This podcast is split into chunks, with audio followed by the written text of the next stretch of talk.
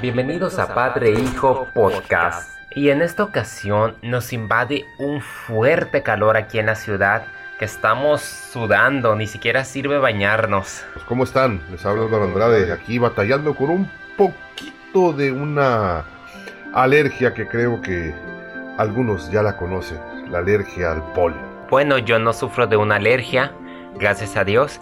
Mi nombre es Adrián Andrade. En esta ocasión vamos a hablar de una franquicia que tuvo su éxito a principios del 2000. Ah, Lamentablemente no funcionó como se esperaba porque hubo mucha controversia que la rodeaba. Vamos a empezar primero por los orígenes. Se trata de un videojuego. Es Tomb Raider. Yo de niño me fascinaba mucho ese juego. También la mona, ¿verdad? Que era una arqueóloga. Era una arqueóloga que andaba inglesa, que andaba por las ciudades, ya sea Egipto, Inglaterra, por donde fuese, y explorabas las tumbas y a veces te sacaban susto, tenía la música clásica, usabas cualquier tipo de ar- armamento, incluso la actriz quien la interpreta, que es Angelina Jolie, comentaba que era una mezcla entre Indiana Jones y James Bond. Entonces comentando así, son como unos seis juegos en PlayStation. Eran muy complicados de resolver pistas y luego pues había anécdotas de que la mona se quejaba conforme escalaba a cualquier muro o montaña y a veces me llegaban visitantes arriba y pues era una cura de qué estaba haciendo. Cuando en sí era la mona lo que estaba haciendo todo. ¿Quién sabe qué haría la mona ahí? Porque lo ponía en pausa. Nunca supimos exactamente qué era lo que hacía la mona. Entonces es tanto el éxito en la plataforma de PlayStation, eventualmente es producida en una película que vimos en 2001.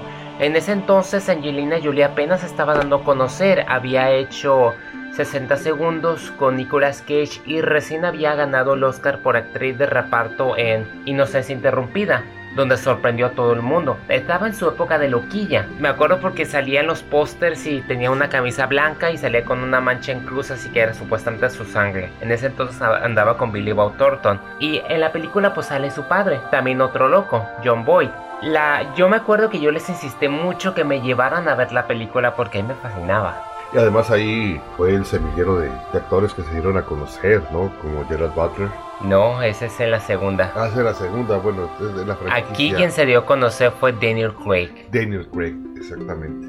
Ah, es una película, eh, así como dice Angelina Jolie, efectivamente, ¿no? Entre Indiana Jones, porque ella es una arqueóloga y va descubriendo ciertas etapas. Una mujer muy guapa, con una personalidad que brilla en la pantalla y sobre todo que creo que ella hacía sus propios eh, acrobacias, ¿no? Ahí creo que ella debutó como Stan a la vez porque ella quería hacerlo todo. Casi se peleaba con el director, los productores, les quitaba trabajo a los stands también.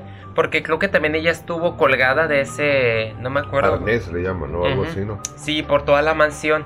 Pero también cuando estuvo arriba de una plataforma que se deslizaba hasta romper un. como un monumento que salía luego la luz. Metieron mucho la leyenda del Triángulo de la Luz, que muchos decían, ah, es diabólico, los cristianos, ¿verdad? En ese entonces no me acuerdo si todavía andábamos en la iglesia. Creo que en los videojuegos sí.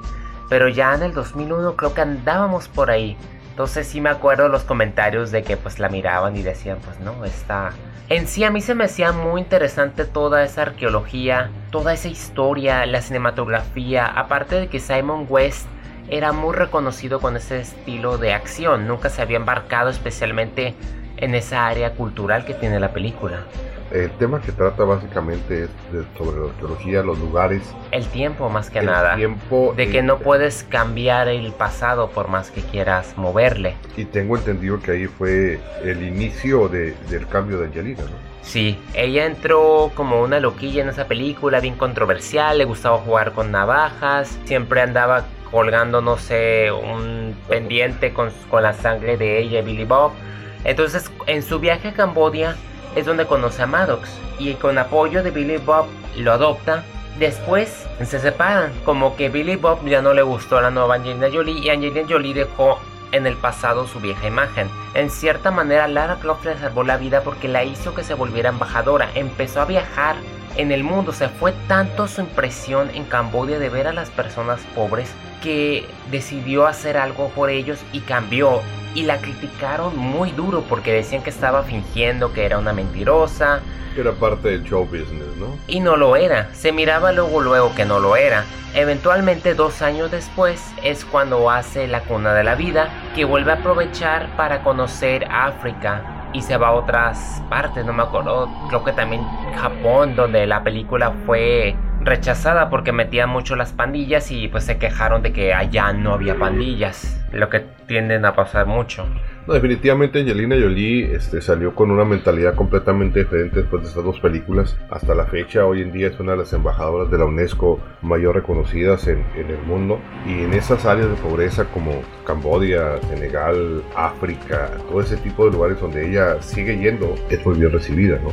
Definitivamente estas, estas películas de, de, Lara Croft, pues tal vez no fueron un éxito de taquilla, la verdad no recuerdo si realmente fueron un éxito de taquilla. La primera recaudó 274 millones, lo cual fue una sensación en el 2001 porque las mujeres no solían meter aperturas de 48 millones, es muy raro, no como hoy en día que ya lo ves con Jennifer Lawrence en los Juegos del Hambre, o lo ves también en Divergente, igual se está calando ahora con las de Prometeo y próximamente con Alien 5 y Alien Paradise Lost. Entonces el detalle fue con la segunda, cuando ella empezó el cambio, después de haber concluido la original y se mudó a Tomb Raider 2, La Cuna de la Vida, la taquilla bajó 156 millones, lo cual sigue siendo mucho, porque ni siquiera al principio de Persia, películas, adaptaciones de videojuegos recientes han podido cruzar los 100 millones, ni siquiera en los Estados Unidos, y el próximo año vamos a tener una oleada de éxitos como Assassin's Creed, Metal Gear Solid, ya hay muchos en planeación. Entonces, y como tú mismo decías, Tomb Raider sirvió de semillero para grandes actores. Por ejemplo, pues Daniel Craig ya es James Bond. Había rumores de que Angelina Jolie se iba a reunir con él para Skyfall, pero ella no quiso porque ella siempre ha querido ser una villana en las películas de Bond. Yo no sé por qué no le hacen caso. Yo pienso que estaría sensacional. Y por otra parte tuvimos a Ian Glenn, quien vimos en Resident Evil Apocalipsis y la Extinción, que es el que se vuelve Tyrant y próximamente va a regresar para el capítulo final. También tenemos Gerald Butler, a Digimon Honsu, a quien pues Honsus tuvo un excelente año con Guardianes de la Galaxia y Furiosos y Till Swigger, que ya no lo hemos visto después de Año Nuevo. Sí, o sea, son actores, forman parte ahora de la baraja cinematográfica de Hollywood, ¿no? Gerald Butler, Fantasma de la Ópera, varias películas muy exitosas, no tanto comercialmente, pero artísticamente sí, ha tenido muy buenas películas. A mí lo que me gustó mucho de Tom Raider, La Cuna de la Vida, fue más sólida, se enfocó más al aspecto terrenal, ya no pusieron a Lara Croft como una superheroína, le hicieron unos cambios porque la primera sí, le daba la esencia del personaje que, que yo había jugado por años, sí era la Lara Croft. Incluso hasta el acento, las expresiones, es ella, incluso las marometas que se daba. Me desilusionó un poco la primera porque fue más hollywoodesca. La segunda se fue más por el lado artístico. Ah, hicieron gran reto, o sea, la escena bajo el agua, el templo, la caja de Pandora, trabajar con agua, peleando con tiburones, luego al final cuando entra a la cuna. Hubo más inversión y hubo un poco más de humor y sin embargo yo esperaba como que más exploración de tumbas. Todavía no se llegaba a eso. Ah, también debes de recordar que en esa segunda película ya no era la misma Angelina Jolie. No, ya era diferente y se notaba el cambio y se vio más humana, que fue lo que a mí me gustó. me imagino que ella tuvo que ver, me imagino, ¿no? Con el director en algunas escenas de algunos cambios, porque ya era diferente. Ella, vaya, ella estaba utilizando o está utilizando últimamente las películas en las que ella participa no solo como actriz o como directora, aparte para entretener, para dar un mensaje. Sí, pues ya es directora hoy en día. Una escena que ella reclamó mucho fue cuando se avientan desde el edificio más alto de Tokio, pues, Beijing, no estoy muy seguro, y se van volando por toda la ciudad así con las nuevas paracaídas que van deslizándose por el aire. Incluso lo vimos en Transformers, el lado oscuro de la luna, que muchos se quedaron impresionados. Yo no porque yo ya lo había visto en Tomb Raider. El detalle fue, Tomb Raider fue desvalorada porque fue la controversia cuando su padre empezó a hablar mal de ella, que necesitaba ayuda psicológica, decían que había hecho incesto con su hermano. Además, el videojuego que salía el ángel de la oscuridad, que dio un toque muy oscuro a Tomb Raider, pues no pegó, fue un gran fracaso. O sea, todo se le juntó ese 2003, incluso para Jan de Bond que se esforzó tanto, porque es una película que si hoy en día cualquiera la ve, se se queda impresionado y dice, ay, ¿por qué me la perdí en ese entonces? La publicidad. No, la publicidad estuvo, incluso me daba risa. Pero la mala publicidad, pues. Es que hay, muchos dicen, la publicidad, aunque sea mala o sea buena, es publicidad, sí, pero en algunas circunstancias.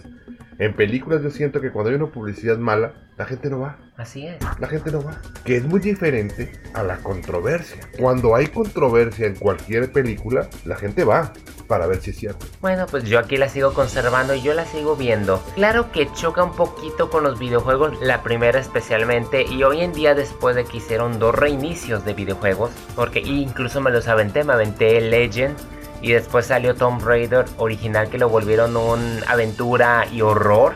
Que fue fascinante la historia, el giro. Totalmente distinto a Indiana Jones y James Bond. Finalmente encontraron su originalidad.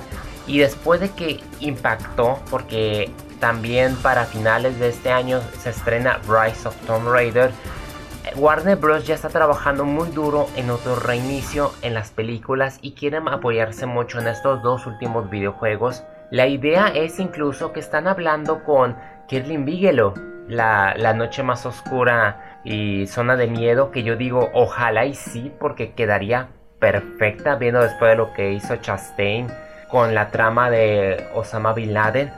Yo le tengo mucha esperanza en que ella sea la directora seleccionada porque Warner Bros. quiere darle ese giro a la Batman Inicia y sería estupendo. Claro, para mí Angelina, Jolie siempre va a ser Lara Croft, pero igual no me puedo cerrar las puertas porque sería bueno también del mismo modo en que Lara Croft ayudó a Angelina Jolie a encontrar su vida en este mundo y destacarse porque ahí fue el origen. Tomb Raider y cualquiera se da cuenta. Definitivamente. Y me acuerdo que eh, ahorita que dices de los reinicios y, hablando de Tomb Raider, me acuerdo que vimos una película con Denzel Washington, la del libro de los secretos. Sí, con la Mila, Kunis. Y que me, comentaste, mira, en, ese personaje, en, en esta actuación que está haciendo ahorita, le quedaría perfecto el personaje de, Lara Croft. En ese entonces. En ese entonces. Ya, en este momento no. Ya no. Porque también se hablaba de Megan Fox, que yo decía, no, es demasiado Angelina. Ya hoy en día Fox ya es diferente. ya anda también centrada. Además tiene que ser una película para niños. Ah, eso es muy cierto, Tortugas Ninjas. No, mis respetos para Megan Fox, ha cambiado mucho. Entonces, pues todavía falta ver quién va a ser la nueva chica Lara Croft. Pero yo tengo fe en que va a ser una joven o un talento nuevo y van a meter a lo mejor a veteranos al lado, porque si es el esquema de Batman inicia, entonces estoy muy seguro que va a estar muy bien. Y Tom Raider da para mucho. El detalle es que va a competir directamente con Drake, una también serie que se apoya demasiado en Indiana Jones, que es Uncharted. Y también ya se está, se va a filmar el próximo año y de la misma manera está teniendo complicaciones y creo que Warner Brothers le quiere ganar la partida. Y se entiende porque pues Uncharted se apoyó en muchas cosas de Tomb Raider y pegó más que Tomb Raider, que es lo trágico de todo. Entonces el próximo año se va a poner en tela de juicio los videojuegos otra vez. Ver si con Warcraft, que es la que se, se anticipa que sea el boom, si Warcraft es el éxito que anticipaban, entonces señores, los siguientes 13 años vamos a tener un universo de héroes de videojuegos ninguna posibilidad de que Angelina la tomaran en cuenta para directora de alguna de esas secuelas o reinicios de Laura Croft? Mm, por el momento no ha comentado nada. Ha estado muy ocupada con los proyectos de que se rumora que podría hacerse cargo de Capitán Marvel, pero es solo un rumor. Yo no pierdo la esperanza, pero de igual forma como decía, si Lara Croft le ayudó a Angelina Jolie a ser una mejor mujer en el mundo, para que cerrarle la puerta a otra que también pueda volverse en otra buena mujer, que es básicamente lo que ocupamos en el mundo del cine, protagonistas fuertes y líderes, y por qué no, tanto que sirvan de, ejemplo para las mujeres como también para los hombres. Yo siento que el futuro no está en manos de hombres. Ya somos dos. ah, nos despedimos. Mi nombre es Adrián Andrade. El mío es Álvaro Andrade. Recuerden, nos vemos en el cine. Cuídense.